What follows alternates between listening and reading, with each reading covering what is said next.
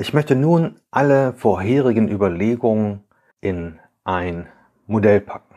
Dieses Modell habe ich die Zürcher Teampyramide genannt. Es ist der Leitfaden für die Entwicklung von agilen, innovativen und produktiven Teams.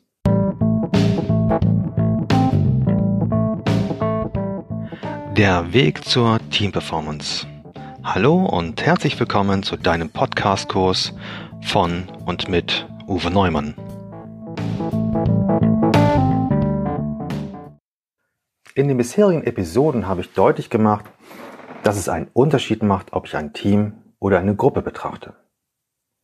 Für den weiteren Verlauf ist es spätestens jetzt wichtig, dass du dir das System, das Team aussuchst, das du dir näher anschauen möchtest.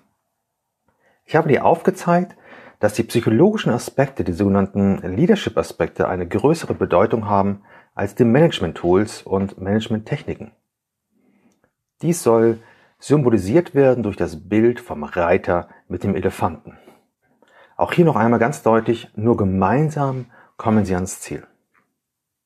Um den Elefanten etwas besser zu verstehen und nachvollziehen zu können, um zu verstehen, wie wir Menschen ticken, habe ich dich in die Welt der psychologischen Grundbedürfnisse mitgenommen. All diese Themen bilden den Rahmen für unsere weiteren Betrachtungen. Ich möchte nun einen Schritt weitergehen und die einzelnen Aspekte für dich in ein handhabbares Modell, in ein handhabbares Bild überführen. Und als Bild habe ich hierfür die Pyramide gewählt. Eine Pyramide baut sich von unten nach oben auf und wenn die unteren Ebenen stabil aufgebaut werden, haben die oberen Ebenen eine gute Grundlage. Wenn jedoch die Basis bröckelt und nicht stabil ist, hat es Auswirkungen auf den gesamten weiteren Aufbau und verursacht dort massiv Probleme. Das bedeutet, dass manchmal Probleme auf der zweiten oder dritten Stufe auftauchen, die Ursache aber in den fehlenden oder mangelnden Basis zu finden ist. Ich möchte dies anhand eines Beispiels verdeutlichen. Nicht selten kommt es zwischen Teammitgliedern zu Konflikten, weil sie unterschiedliche Vorstellungen darüber haben, wohin die Reise gehen soll und welche Aspekte Vorfahrt haben. Klassischerweise würde man versuchen, auf der kommunikativen Ebene, hier die dritte Ebene der Pyramide, diesen Konflikt zu bearbeiten. Dies kann auch gelingen, keine Frage. Jedoch ist es eine Frage der Zeit, wann an anderer Stelle ein ähnlicher Konflikt wieder auftaucht. Die Konfliktursachen liegen wahrscheinlich auf der Ebene der Zielklärung, die die erste Ebene der Pyramide darstellt. Und hier gilt es auch anzusetzen. Wenn wir eine saubere Arbeit leisten, auf jeder einzelnen Stufe verringern wir drastisch die Probleme im weiteren Verlauf. Jede Stufe dieser Pyramide berücksichtigt sowohl Management als auch Leadership-Aspekte. Das heißt, wir berücksichtigen sowohl die Reiter als auch die Elefantenlogik, um dem Bild zu bleiben. Denn wie gesagt, nur zusammen sind wir erfolgreich. Ganz häufig ist es so, dass die Reiteraspekte uns die wenigsten Probleme bereiten. Denn das haben wir relativ häufig schon gelernt, wir haben Erfahrung damit, können viele Aspekte aus der Mitarbeiterführung übertragen. Die Herausforderung besteht hingegen bei der Berücksichtigung der psychologischen Faktoren, also der Elefantenlogik. Kommen wir nun zum Aufbau der Pyramide. Die Pyramide ist eingebettet in ihre relevante Umwelt. Die Umwelt wird symbolisiert durch diesen Kreis, den die Pyramide umgibt. Im Zusammenspiel mit der Umwelt wird definiert, wofür das Team da ist und für wen es auch da ist. Die erste Stufe der Pyramide bildet die Vorstellung darüber, wohin man will, also das Thema Zielklarheit und dass auch alle mitkommen, sprich Zielcommitment. Auch hier siehst du, wohin wollen wir? Management-Themen, kommen auch alle mit, ist eher eine Frage der Psychologie, der äh, Frage, wie gewinnen wir das Team dafür, dass auch alle an einem Strang ziehen. Die zweite Ebene betrachtet dann wie müssen wir uns aufbauen, damit wir unsere Ziele auch erreichen können? Welche Prozesse sind erforderlich? Welche Aufgaben, Kompetenzen und Verantwortung müssen wir definieren? Das ist der eine Teil, also auch hier wieder Management. Der zweite Aspekt betrifft das Thema Lernen, Fortentwicklung, Weiterentwicklung.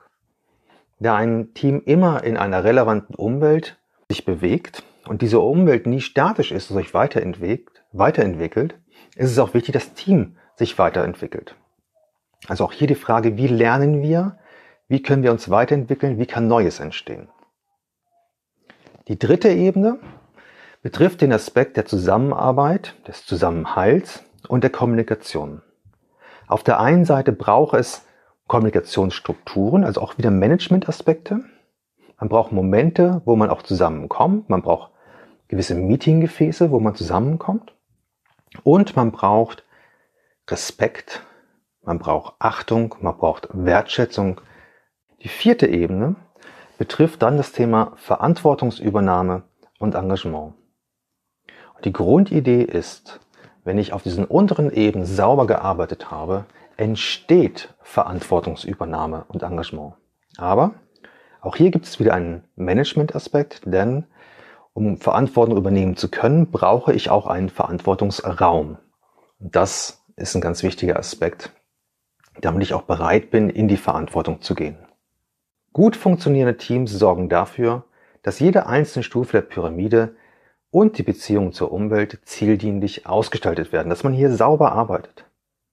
Es ist vollkommen unwichtig, ob das jetzt durch ein Team selbst erfolgt oder ob das durch eine Führungskraft initiiert wird. Hauptsache, es wird gemacht.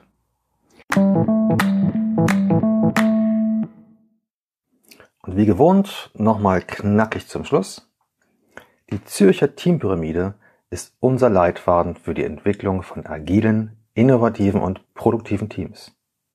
Sie berücksichtigt alle Ebenen, die relevant sind, um diese Teams aufzubauen. Auf jeder Ebene hast du sowohl Management-Aspekte, also sachlogische Themen, als auch Leadership-Aspekte, also Fragen, die Art und Weise, wie man etwas macht, der psychologischen Themen, die aufgeführt sind. Und wie jede andere Pyramide auch, baut sich die Zürcher Teampyramide von unten nach oben auf. Eingebettet ist die Teampyramide in die Umwelt etwas leichter zu merken, kannst du dir folgende Fragen oder folgende Aussprüche einprägen.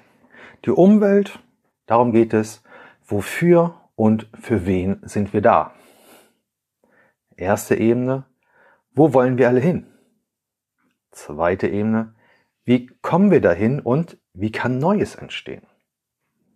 Dritte Ebene, wie leben wir Vertrauen und Respekt? Und die letzte Ebene, wie kommen wir von den Ichs zum einen Wir? Alle diese Aspekte werden wir mit einzelnen Episoden nochmal uns genau anschauen. Mir ist es jetzt wichtig, dass du erstmal eine Übersicht bekommen hast. In der nächsten Episode beschäftigen wir uns intensiver mit der relevanten Umwelt. Im Wesentlichen müssen wir uns eine Frage vor Augen führen.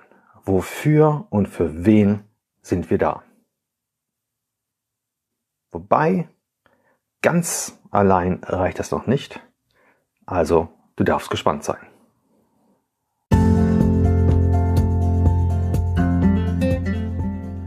Ich wünsche dir nun eine spannende Reise mit deinem Team.